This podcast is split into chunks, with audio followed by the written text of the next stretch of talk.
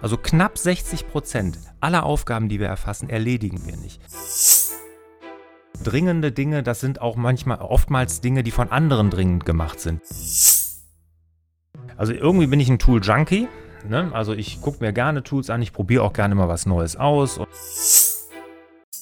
Projektum, der Podcast rund um die Themen Projektmanagement, Prozesse und Tools.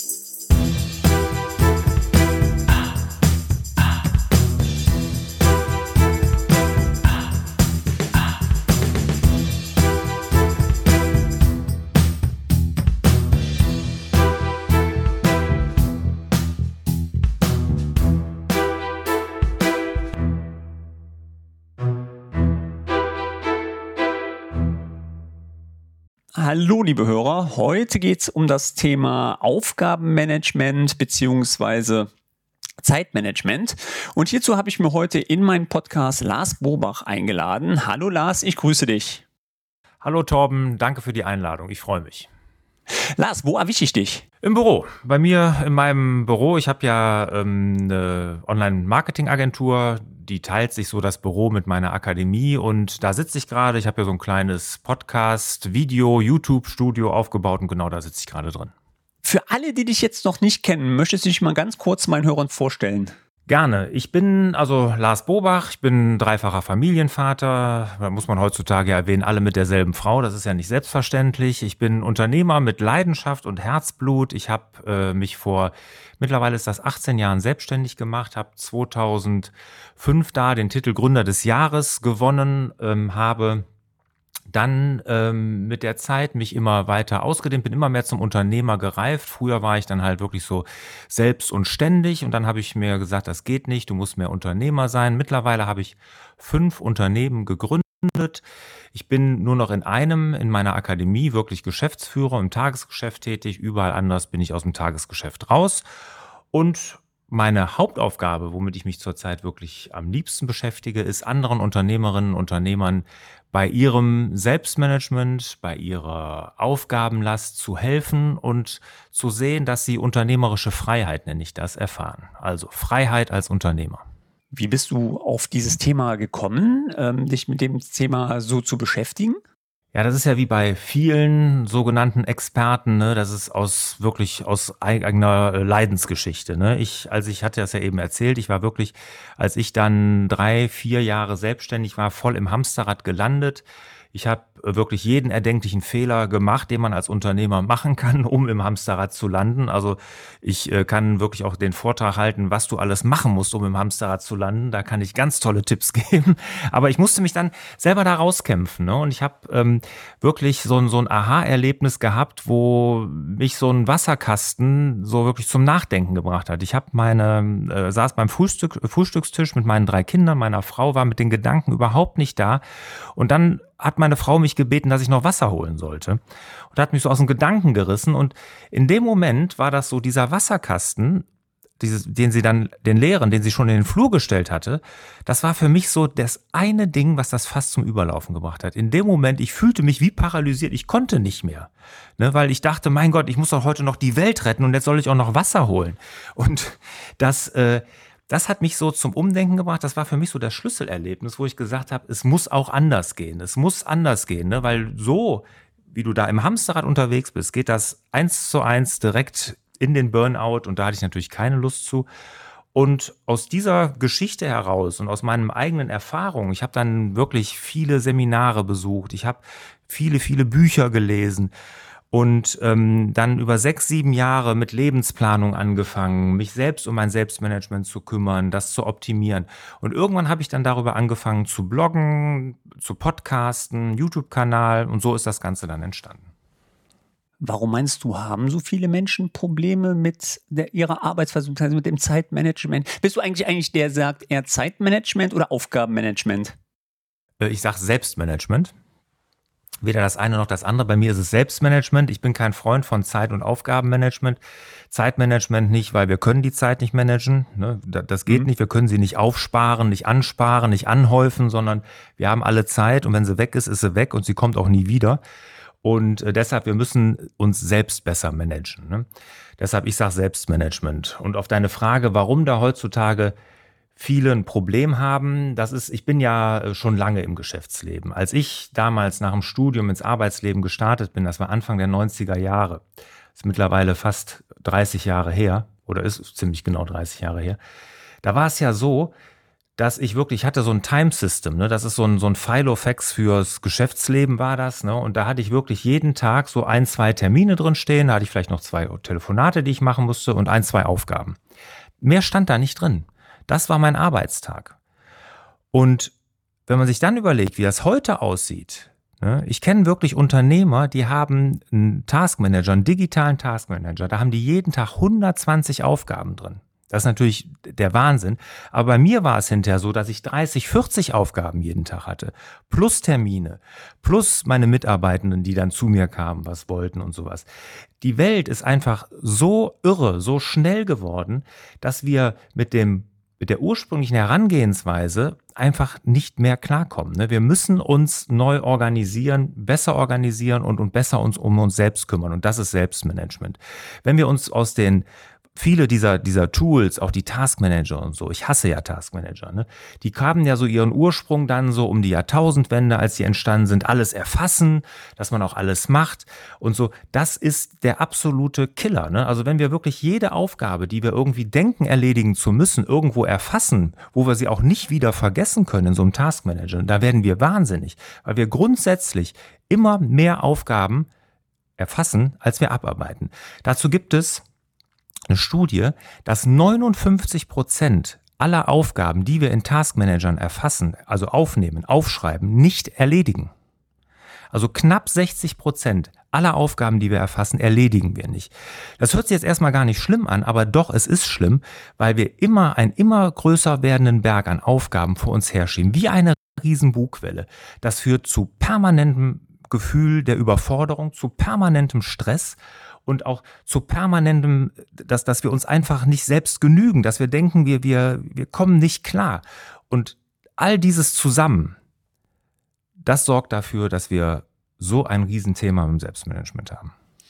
Was ist denn das meistens für ein Trigger, wenn Leute auf dich zukommen? Ähm, ist es dann meistens, aber ist das Kind eigentlich dann schon im Brunnen gefallen oder sagst du, ja, man merkt vorher schon, ich brauche jetzt Hilfe dabei, mich selber zu organisieren?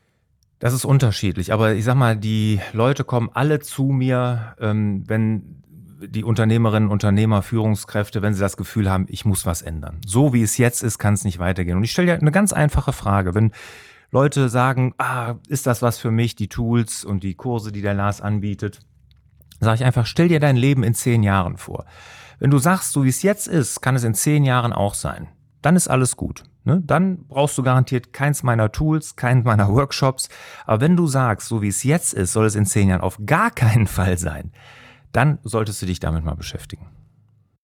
Wie kann man eigentlich vorgehen? Also ich sag mal, ich habe mich auch selber ja, deswegen höre ich ja auch deinen Podcast sehr gerne, auch sehr stark mit dem Thema Selbstmanagement beschäftigt. Ich persönlich muss meinen Schweinehund eigentlich auch immer täglich bekämpfen. Mhm. Ähm, ich glaube, der Schweinehund ist, glaube ich, der persönliche Feind überhaupt. Ne? Also ist doch auch im Selbstmanagement so, wenn du sagst von wegen, ich will was ändern, wie gehe ich eigentlich vor, wenn ich jetzt so eine Institution habe, ich will was ändern und wirklich dran zu bleiben, mich selber zu, zu ähm, pitchen, zu sagen, ich möchte das ändern, das stelle ich mir ungeheuer schwer vor. Ähm, machst du da eine persönliche Betreuung bei den, bei den, ähm, bei deinen Kunden oder wie gehst du bei sowas vor? Also hauptsächlich äh, besuchen meine, meine, also erstmal gibt's Online-Produkte von mir, ne, die man jederzeit abrufen kann und natürlich ähm, gibt es die Workshops. Und ich bin, bitte betreue auch eine gewisse Anzahl an Unternehmerinnen und Unternehmern persönlich, aber das ist äh, sehr begrenzt, die Anzahl, weil ich ja auch keinen Stress haben will und ähm, weil ich das auch nur in einem gewissen Anzahl kann. Da gibt es auch Wartelisten und so. Aber generell die Tools, die ich äh, anbiete online, wie meine Workshops, die funktionieren da sehr gut. Aber zu deiner Frage mit dem Schweinehund, das ist ganz, ganz wichtig. Und wenn, wenn du dir, ähm, das ist nämlich genau so, wie wir vorgehen. Wir müssen irgendwas überwinden, wir müssen uns in den Hintern treten, äh, wir müssen ähm, irgendwie was optimieren und so. Und das ist schon aus meiner Sicht die komplette falsche Herangehensweise.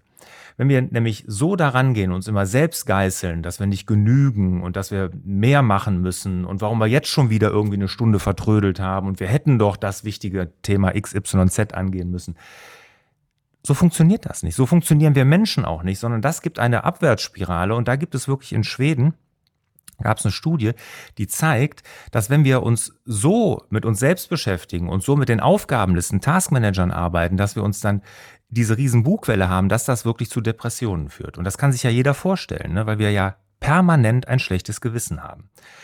So, meine Herangehensweise ist eine ganz andere, sondern wir müssen uns einfach erstmal als allererstes überlegen, und da sage ich ja immer, wir müssen einmal in die Vogelperspektive auf Flughöhe, auf 30.000 Fuß hoch und mal überlegen, wo wollen wir denn überhaupt hin mit unserem Leben? Was wollen wir denn erreichen?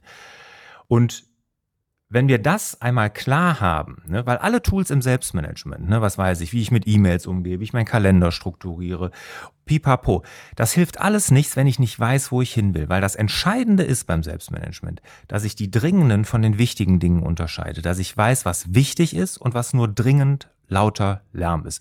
Wenn ich weiß, was wichtig ist und da den Fokus und die Priorität setze und das ganze Dringende mal beiseite lasse, dann funktioniert es auch. Und dann brauche ich auch keinen inneren Schweinehund überwinden.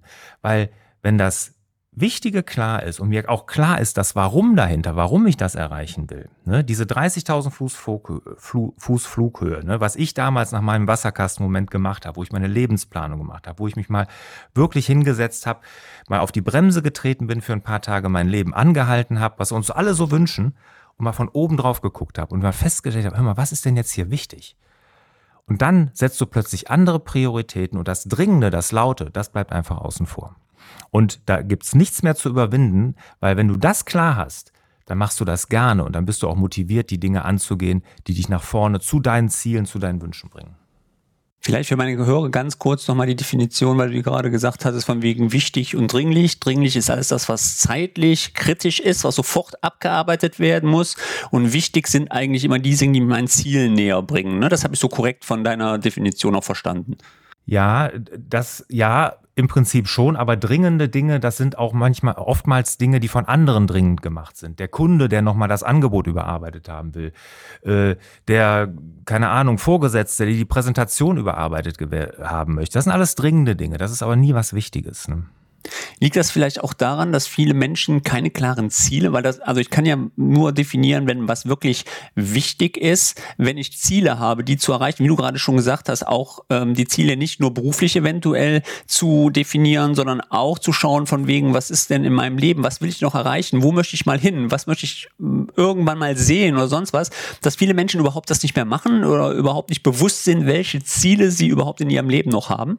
Ja, das ist sicherlich ein Thema, was das total und was ich ganz oft erlebe, ist bei Führungskräften, Unternehmerinnen, Unternehmern, dass die auch den Spaß am Leben verloren haben, ne? dass die, die gar keine Freude mehr an den Dingen haben, die sie tun, ne? dass sie funktionieren, dass sie irgendwie schon zielen, aber den Falschen dann hinterher hecheln, ne? die, die irgendwie den Quartalsumsatz zielen, den Jahres-EBIT zielen oder keine Ahnung was, aber nie die wichtigen Dinge ins Auge nehmen. Und ähm, ich weiß gar nicht, ob es an wenig Zielen liegt, weil Ziele, ich meine, im Unternehmerischen macht es fast jeder, müssen wir ja, aber wir müssen uns halt auch Ziele für andere Lebensbereiche suchen. Ne? Und da gibt es ja bei mir das Konzept dieser Lebenskonten. Jeder Lebensbereich ist ja ein Konto und das kann man wie ein Bankkonto sehen.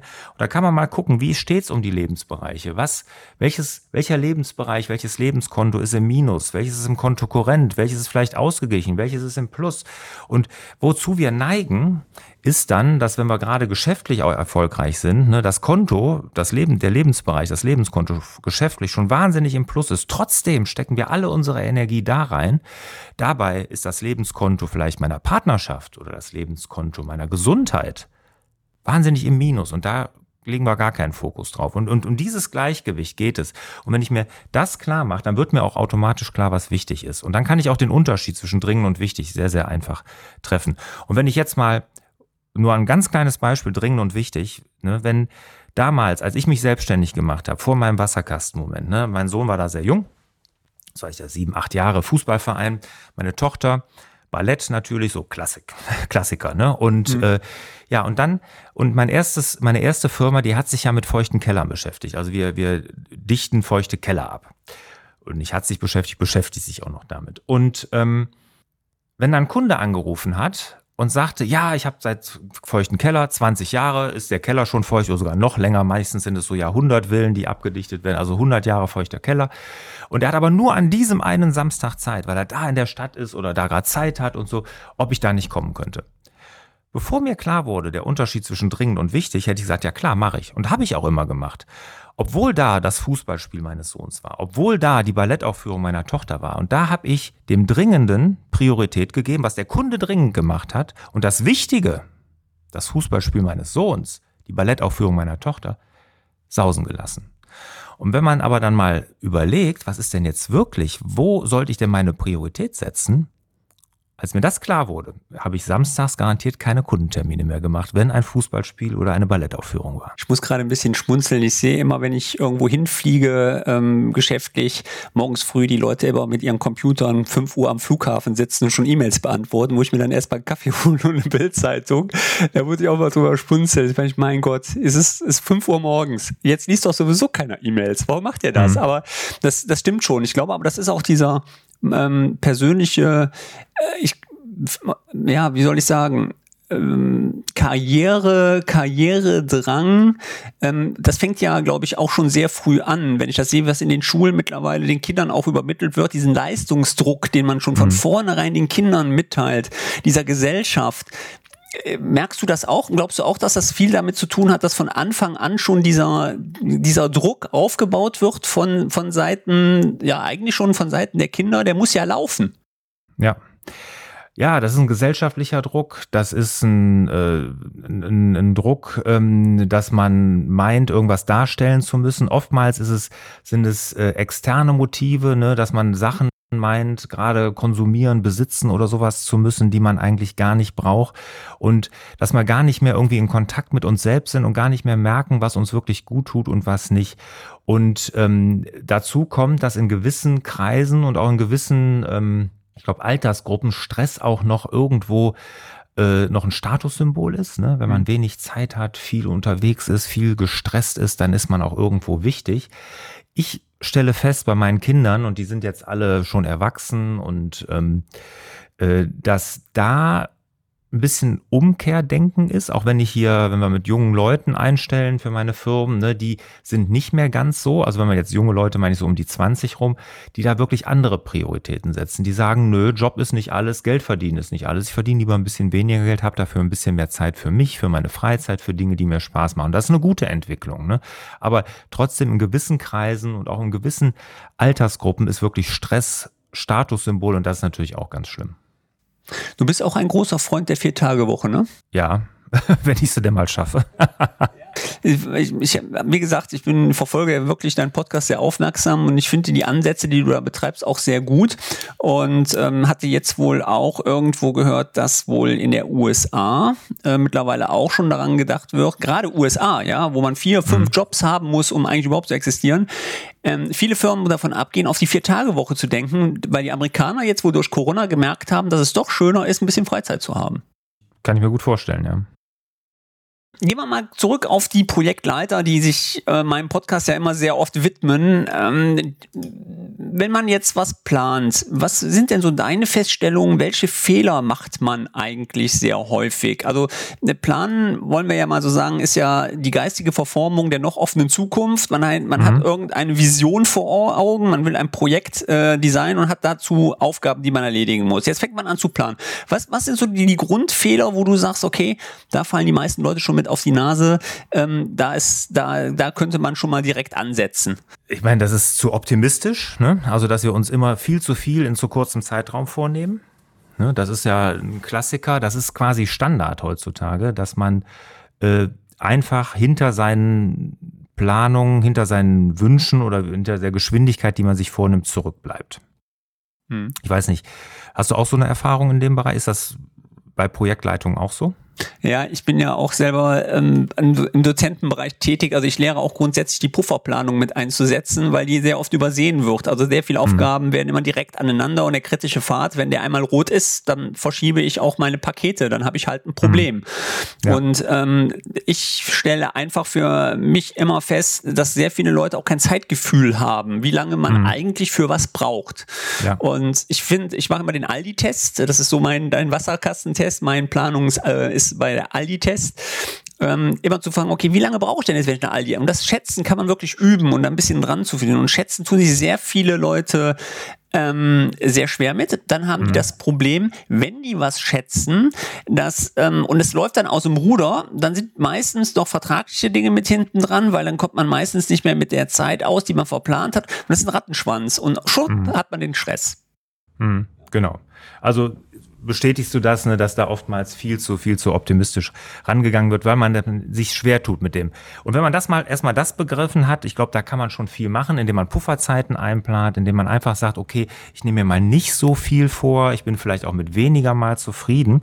Und was auch ein Fehler ist im Selbstmanagement da in der Planung, und das wird im Projektmanagement sehr wahrscheinlich ähnlich sein, ähm, wobei Projektmanagement, da hat man natürlich auch einen externen Druck, dass das Projekt irgendwann mal fertig wird. Aber es gibt ja viele Dinge, gerade im Selbstmanagement, die man sich vornimmt, wo kein eine externe Deadline ist, ne, wo Leute vielleicht ein Buch schreiben wollen, endlich sich selbstständig machen wollen und was dann einfach, wo die Projekte dann auf der Strecke bleiben. Ne, und dass man sich dann von kleinen Rückschlägen, die es ja immer gibt, wo mal was nicht so gut läuft, dass man sich davon irgendwie aus dem Konzept bringen lässt und dann das Ganze direkt ganz verwirft. Ne. Und das merke ich auch sehr häufig, dass äh, sobald der erste Widerstand kommt, das dann irgendwo aufgegeben wird. Mhm. Und was da sehr gut funktioniert, und das ist im Selbstmanagement wirklich einfach die Frage immer des Warums. Warum mache ich das eigentlich? Ne? Warum will ich dieses Ziel erreichen? Warum ist mir das so wichtig? Und wenn dieses Warum zu schwach ist, komme ich nie durch schwierige Zeiten, die jeder Fahrt mit sich bringt. Ne? Wir werden immer, wenn wir irgendwas erreichen wollen, immer steinigen Weg überqueren müssen. Das, das ist so. Das ist, dass das irgendwie mal flutscht, das gibt's ja gar nicht. Deshalb ähm, ist das Warum so wichtig. Das Warum dahinter, wenn das ganz, ganz stark ist, dann komme ich auch durch die schwierigen Zeiten. Aber wenn das Warum schwach ist oder ich meine, ich müsste das mal tun, weil irgendwie ich denke, das wird von mir erwartet, dann komme ich auch nie durch die, die, die schwierigen Phasen meiner, meines Projektes. Wie wichtig sind für dich Tools in dem Gedanken? Ähm, wir hatten das ja gerade schon mal angesprochen, dass du sagst, dass es echt Leute gibt, die ein, eine Liste haben mit 120 Einträgen drin pro Tag. Ähm, nichtsdestotrotz hast du in deinem Podcast ja auch sehr oft das Thema Tools und wie man mit Tools besser arbeitet. Wie stehst du zu Tools? Also irgendwie bin ich ein Tool-Junkie. Ne? Also ich gucke mir gerne Tools an, ich probiere auch gerne mal was Neues aus und versuche das dann für mich so einen Weg zu finden, damit umzugehen. Aber irgendwo ähm, ist es auch so, dass ein Tool natürlich nicht zum Selbstzweck werden darf. Ne? Und ich meine, es sind alle irgendwie auf der Suche nach dem Tool, was irgendwo gerade alles kann, ne? was mich selbst organisiert, was eine super Ablage hat, was ähm, keine Ahnung, Kalender integriert hat, ich weiß es nicht. Irgendwie so, so dieses Tool, was endlich die Lösung bringt. Aber es wird nie das Tool geben, was die Lösung bringt. Ein Tool ist ein Werkzeug, mit dem ich, ähm, was ich nutzen kann, ne, um zum Ziel zu kommen. Aber viel, viel wichtiger ist das Mindset als das Tool. Und wenn ich nicht anfange zu priorisieren, mir nicht an, anfange klarzumachen, was wichtig und was nur dringend ist, kann mir kein Tool der Welt helfen. Das ist so. Da kann mir kein Taskmanager, keine äh, To-Do-App, kein, keine To-Do-Liste, kein, keine Ahnung, Getting Things Done-Methode oder Two-Minute-Drill oder keine Ahnung, was wie sie alle heißen, kann mir da helfen. Ich muss das klar haben und dann ist das Tool eigentlich sekundär. Es ist wie ein Werkzeug dann. Wenn ich dann aber den Bauplan habe, und weiß, was wichtig ist, dann ist das Tool hinterher sekundär. Und dann sollte man lieber bei dem bleiben, was man hat, wenn das einigermaßen funktioniert, weil das Tool wechseln kostet ja immer Kraft, immer Energie und die kann ich besser dann in die Zielerreichung stecken. Wie stehst du zu handschriftlichen Tools? Ist für dich auch okay. Also, weil ich ist ja auch sehr oft in Führungskreisen, dass man noch die Kladde hat in Besprechungen. Ich bewundere das immer, dass die Leute dann was reinschreiben, weil ich bin ehrlich, ich habe das logischerweise auch gemacht, ja, aber ich habe nie wieder reingeguckt. Ich habe da immer Notizen reingemacht und habe mir dann, äh, ich, ich habe ein sehr gutes Gedächtnis, ja. Ähm, mhm. Ähm, wie stehst du zu handschriftlichen Tools? Würdest du eher sagen digital oder handschriftlich oder sagst, der soll damit arbeiten, wo er glücklich ist? Auf jeden Fall. Das, das erstmal soll jeder für sich herausfinden, womit er glücklich ist. Ich bin ein totaler Freund von handschriftlichen Tools. Ich habe ja selber einen Fokusplaner entwickelt, ja. ähm, den, den, den man ja auch käuflich erwerben kann. Ne? Das ist ein Planer für Führungskräfte, Unternehmer, Unternehmerinnen, äh, weil die Handschrift halt eine, was ganz anderes mit uns macht. Es verlangsamt uns. Es, ähm, ist äh, hinter, wir hinterfragen die Dinge. Ne? Beim Notieren, wenn wir irgendwas aufschreiben, speichern wir es besser ab. Ne? Und wenn du sagst, du schreibst das in die Kladde und guckst da nicht wieder rein, aber durch das Verschriftlichen, das handschriftliche Verschriftlichen, nicht das Tippen, das handschriftliche Verschriftlichen, verinnerlichst du die Sachen, weil das Hand, die Handschrift ist ja grundsätzlich langsam und da gibt es auch Studien zu, dass wenn, da wurden Studiengruppen, ne, einer hat mitgetippt, die anderen haben handschriftlich geschrieben, die handschriftlich mitgeschrieben haben, haben das viel besser verinnerlicht, weil sie ja das Gesagte, was sie aufnehmen, nochmal in eigenem, eigener Sprache durchdacht niederschreiben müssen, weil die Handschrift so langsam ist. Während die, die tippen, einfach nur sozusagen so ein Protokoll schreiben, aber das gar nicht verinnerlichen, was gesagt wird. Ne? Deshalb Handschrift macht sehr viel. Und als ich angefangen habe, ich habe ja damals den Fokusplaner entwickelt, also meinen Planer, weil es nichts auf dem Markt gab, was ich irgendwie einsetzen konnte, wo ich gesagt habe, das ist gut. Ich habe alles getestet, gibt's alles auf meinem YouTube-Kanal und habe dann gesagt, so, ich mache was eigenes. Und das war wirklich nur für mich erstmal. Und ähm, dass da so ein Verkaufserfolg wird, hätte ich auch nie, nie gedacht. Aber der, der, ähm, was ich da gemacht habe, ich habe ja einen digitalen Kalender, klar, ich arbeite im Team, ich arbeite, habe viele Firmen und da muss man natürlich einen digitalen Kalender haben, dass man den Überblick da behält. Habe ich auch und ich übertrage einmal die Woche meine digitalen Termine in meinem Google-Kalender in meinen handschriftlichen Kalender. Und da denkt, fühlt mir ja jeder den Puls und sagt, mal Lars, hast du eigentlich nichts Besseres zu tun?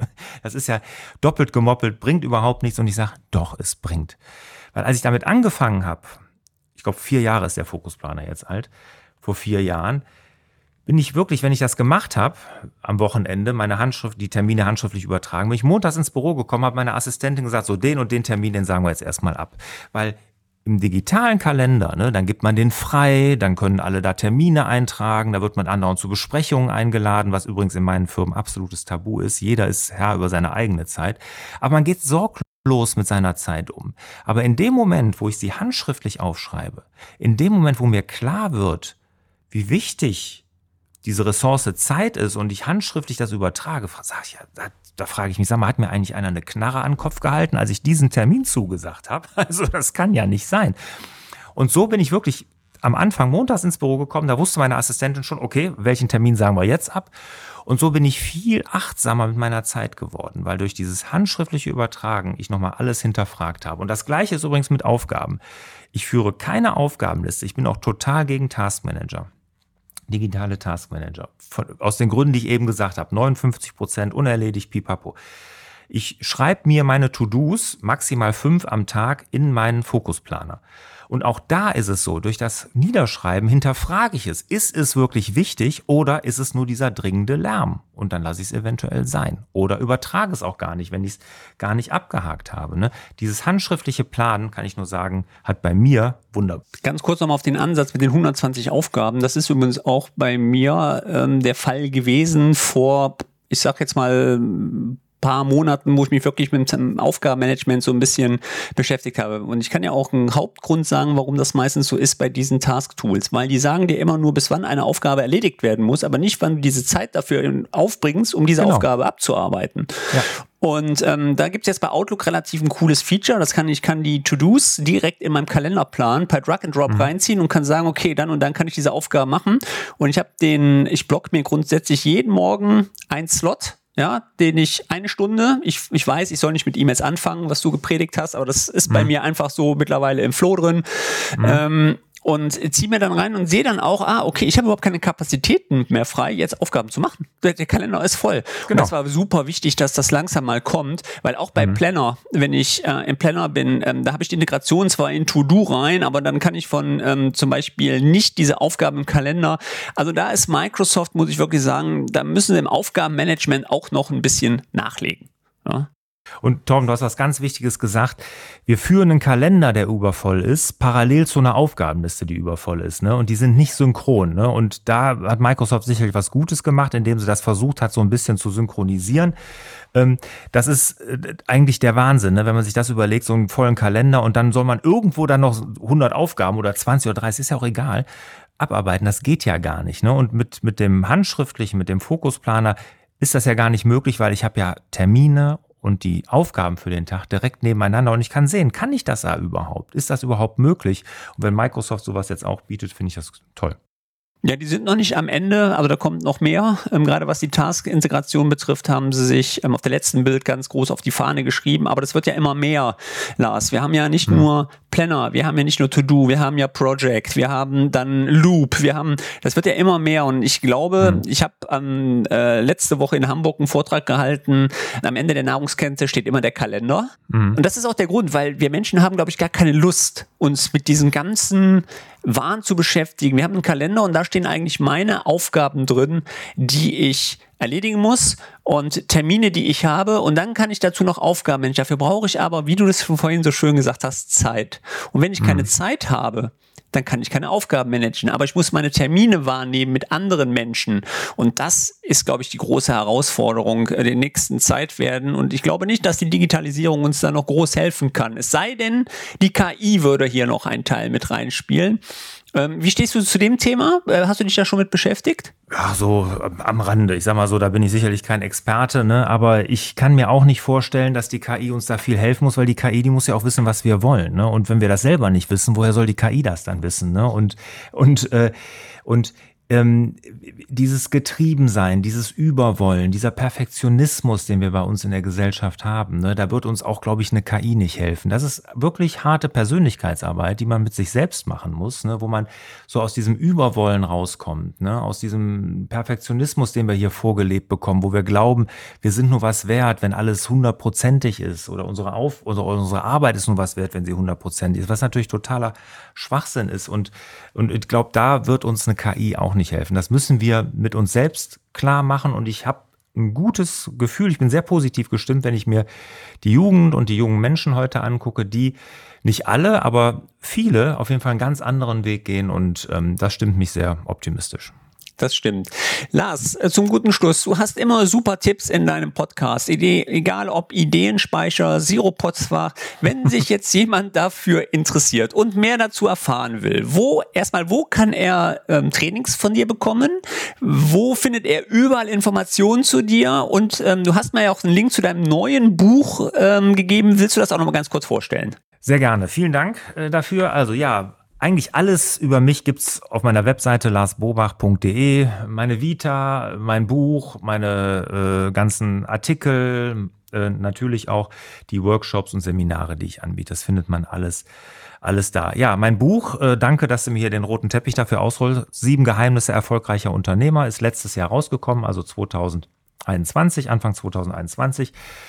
War ein Amazon-Bestseller, bin ich sehr, sehr stolz drauf, habe ich sehr lange dran gearbeitet und da geht's wirklich ähm, sieben Tipps und Tricks im Selbstmanagement, die jede Führungskraft, jede Unternehmerin, jeder Unternehmer drauf haben sollte, um unternehmerische Freiheit oder Freiheit an sich zu erleben ne? und wirklich fokussiert an den wichtigen Dingen zu arbeiten. Ne? Das ist ein sehr knappes Buch. Ich habe es sehr praxisorientiert, ganz viel Praxisbeispiele reingeschrieben. Also da kann man aber auch auf meiner Seite larsbobach.de eine äh, Leseprobe runterladen, um mal zu gucken, ob das was für einen ist. Ja, und wer ähm, sagt, okay, Website und so ist nichts für mich, mein Hallo Fokus Podcast, weil hier die Menschen, die hier zuhören, die Projektleiterinnen und Leiter, die werden ja Podcasts hören. Ich habe einen eigenen Podcast, Hallo Fokus heißt der, den kann ich auch nur jedem wärmstens ans Herz legen. Ja, ähm, für mich ist das Buch vorreserviert für meinen Urlaub in Norddeich. Ich werde mir oh, das schön. mitnehmen und mir dann im Strandkorb ähm, durchlesen. Ja, ähm, das hört sich ja nach Entspannung an im Urlaub. Lars, letzte Wort gilt dir und ganz, ganz herzlichen Dank, dass du in meinem Podcast warst. Hör mal. Ja, Torben, vielen, vielen Dank. Äh, hat Spaß gemacht, hast auch sehr gute Fragen gestellt. Äh, vielen Dank dafür. Ne? Man merkt, dass dir das Thema am Herzen liegt. Und ich kann nur jedem sagen, für mich ist der Schlüssel zu einem glücklichen und erfolgreichen Leben. Und wie auch Erfolg aussieht, das muss jeder für sich selbst definieren. Aber der Schlüssel zu einem glücklichen und erfolgreichen Leben ist aus meiner Sicht gutes Selbstmanagement. Und das lassen wir so als letztes Wort stehen. Vielen Dank, Lars. Ich danke dir. Danke auch.